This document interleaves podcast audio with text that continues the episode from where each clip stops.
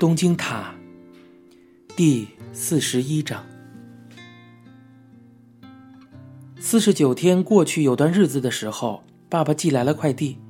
大号的信纸上，大半的空间里是独具爸爸风格的毛笔字，洋洋洒洒。雅野，辛苦了。你妈妈尽管知道自己来日不多，却从未放弃活到最后的希望。任谁都不能做到这种姿态，他却做给我们看了，让我们二人为如此优秀的妈妈干杯。说起妈妈的事情来，爸爸自己都会埋怨自己。那些事情，在从此往后的一生，都将是爸爸背负的枷锁。请代我向你们的朋友问好。收放骨灰的事情，我想在电话里与你商量，就不多写了。你对此有什么想法，请跟我说。复笔。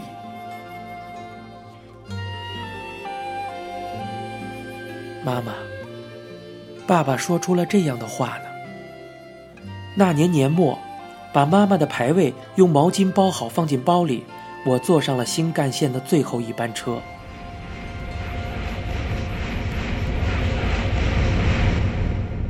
到小仓的时候，再过三十分钟就是新年了。我急急忙忙的找到酒店入住。无论是我还是妈妈，在这个城市里，已经没有可回去的家了。从面朝河岸的房间里，能看见赶往八坂神社去新年参拜的人们。窗边放着牌位和啤酒，我注视着让人怀念的小仓街道。我好像就出生在这个河岸的医院里，现在那个建筑还会不会有呢？妈妈，我回来了，变化真大呀！商场啊，百货呀，应有尽有。还有卖路易威登的皮包的，不知道是不是真货。新年快乐！去年没能陪你过新年。去往神社参拜的人们排成了队。两年前去过赤坂的日之神社，明治神社是几年前去的来着，我都快忘了。这时，有群无赖从一旁想要冲断排到拜殿的长队。队列的人们像是商量好了似的，移动着让出一条路来。连明星都没有这样风光过。无赖们缓慢地穿过人墙，漫步走过。这个城市，什么都变了。第二天，为把牌位拿去给若松的姨妈们看，我奔往大分的游步院。大概这是一年之中最拥挤的时期吧。虽然没有预约，只是请提供预订服务的住宿介绍所找一家能住的地方，却还是惊讶他们提供的住宿条件出奇的好。很怀念待在别府的日子啊！妈妈很喜欢温泉吧，在那里待一阵子，便回到小仓跟爸爸一起去看奶奶。在我出生长大的那个动物园旁边的家里，已经没有人住了，那个动物园好像也关园了。远离城镇的森林中有一处老人看护所，现在奶奶就住在这里。她好像老年痴呆症又加重了。好久不见奶奶，她年近九十，身体看着却还好。奶奶，认得我吗？奶奶对我点点头，说：“啊，你好啊。”我苦笑着，不光是我，好像连爸爸都认不得了。我让奶奶坐在轮椅上，推着她在楼道里散步。里面的老人们全剪着相同的发型，身穿白色短袖衫、藏青色马裤，整体好像是运动员的打扮。我从看护那里拿到布丁，用勺子喂他，他一面狼吞虎咽的吃着，一面这个那个的说着。奶奶，好久不见了。是啊，是不是真的听懂了？我不知道。奶奶又问道：“阿敦在哪里呢？”爸爸回应道：“你妹妹今天不在。”像是意识当中并没有现在这个概念，而是将庞大数量的记忆没有时间次序的排列组合，在其中随意抽选出一张来，再说出上面的话。有关奶奶和妈妈的过节，我一无所知。就算知道了，我也没有责备奶奶的意思。我觉得任谁都没有恶意，只是对每个人来说看重的东西不同罢了。奶奶用空洞的眼神看着伸出小勺的我，然后奶奶像是想起了什么似的，就这么说道：“我生过五个孩子，养过五个孩子，然后，现在为什么会待在这种地方呢？”他目光呆滞的这么说着，我只是沉默的看着他。爸爸说：“爸爸呢？到了这个年纪，才终于知道做一些孝顺的事情啊。每星期抽时间去看一次两次的。唉，虽然去了，也不认得我呀，只对我说你好。意识虽然那么不清楚。”身体却好得很，还会继续活些日子吧。也不知道我将来能怎么样。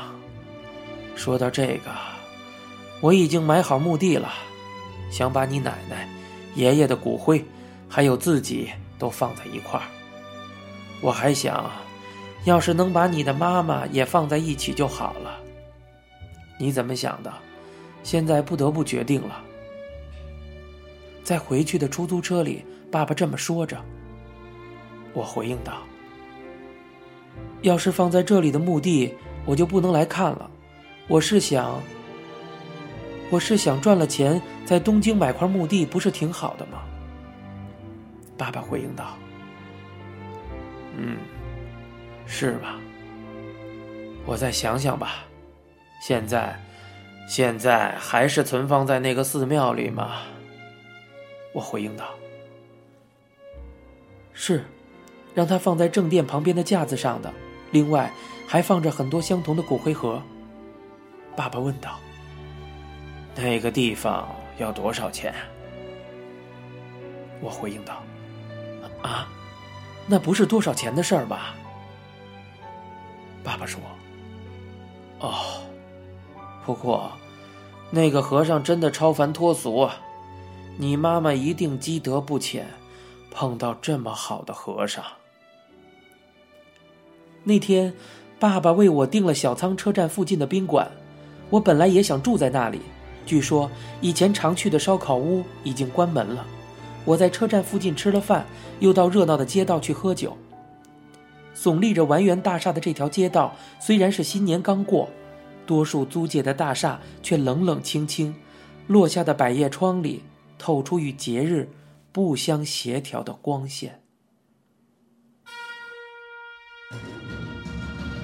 我们进了杂居大楼里的俱乐部，爸爸坐在吧台旁，像是老板娘的人在跟我打招呼。还是我大学的时候，我好像被带着来过这里。虽然他对我说好久不见，我却怎么也想不起来了。爸爸说。在东京听到很多关于你妈妈的事情后，看到了一个我完全不了解的你妈妈，不知道怎么有点恍然大悟的感觉。爸爸的记忆中、印象里，妈妈会是怎样的一个人呢？据姨妈们说，小时候的妈妈非常温顺，是个话不多的孩子。爸爸心中的妈妈，也像东京的大家所说的一样，是个开朗而又积极向上的人吧。四十九天的时候，我听章鱼社长说，阿姨曾经说过，到东京一年的时候，雅也带着我去过很多地方，吃了很多好吃的。我觉得在这一年里被孝顺了个够，所以在那之后，我为了不让他再分心，自己才参加涉谷区的老人圈子交朋友啊，到处去认识更多的人什么的。也许我对妈妈的事情根本没有真正的了解。爸爸边喝着白兰地边嘟囔着：“喝酒也喝不了多少了。你妈妈在东京经常喝酒吗？”我回应道：“基本上不喝很多，不过一旦谁来了，就喝得吵吵嚷嚷的。”爸爸说：“哎，和年轻人在一起的话，自己也不会老了，真好啊。”爸爸的朋友一个一个的去世，打麻将也顶多打半庄四圈了。这还是因为去年一个好朋友死了老婆，他自己也消沉了下去。那个家伙呀，唯一的乐趣就是打麻将了。于是，玩儿也是为了陪他。我其实不怎么想玩的。妈妈说过。啊啊！在中学还有高中毕业的时候，他曾经说过离婚算了，是这么说的。我那时候说离了也行，可为什么最后也没能离婚呢？爸爸回应道：“是有那么回事儿。你妈妈对我说，跟我离婚吧，还拿来离婚申请表。”让我在上面盖章来着。他说的时候啊，态度很坚决。最后，我盖了章，交给了你妈妈。你妈妈却并没有提交上去。我疑惑道：“为什么？”爸爸说：“哎，为什么？”不知道的事情太多喽。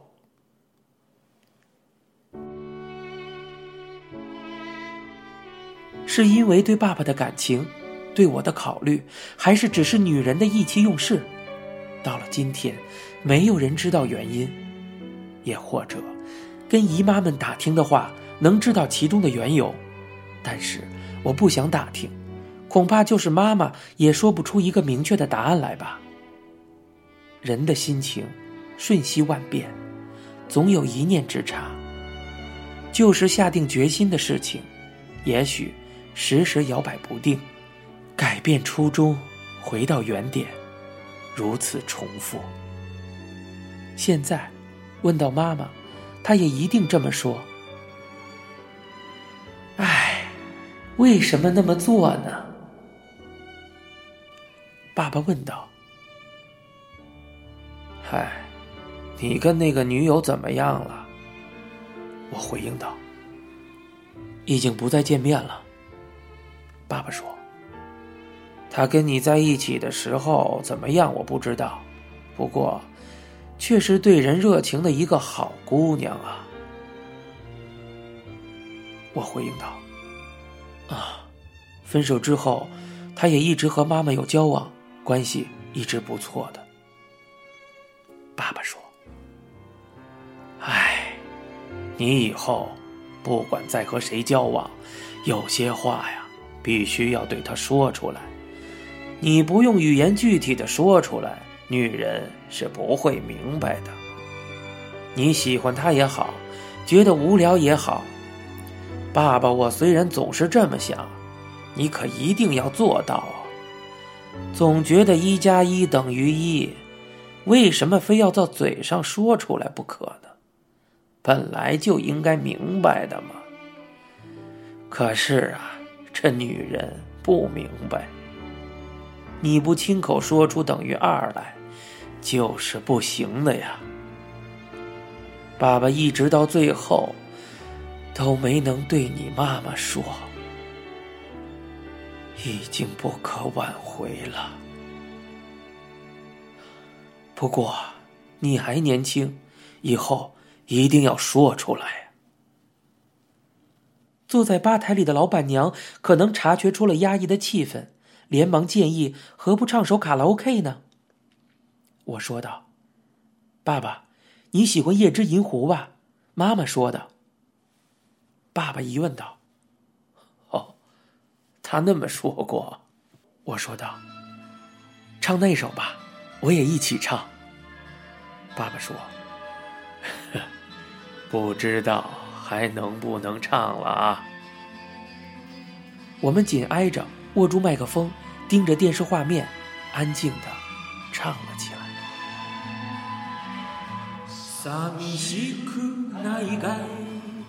难道你真的不寂寞？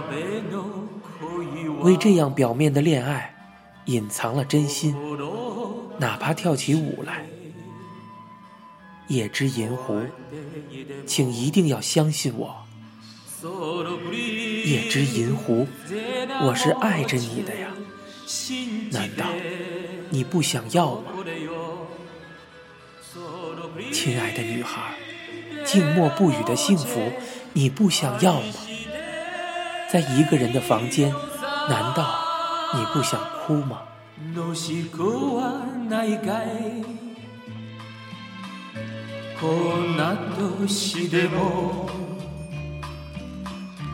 こんな年でも静かな幸せどしくはないかい在深夜的时间，拨弄着灯火，夜之银狐，裙摆正在哭泣，夜之银狐。嘴唇空洞无语。小小的公寓是为了你， 为你而找寻。只有两个人住在一起。夜之银狐，请一定相信我。夜之银狐，我是爱着你的呀。华丽的外衣虽然夺目耀眼，围裙里的你却更让我动心。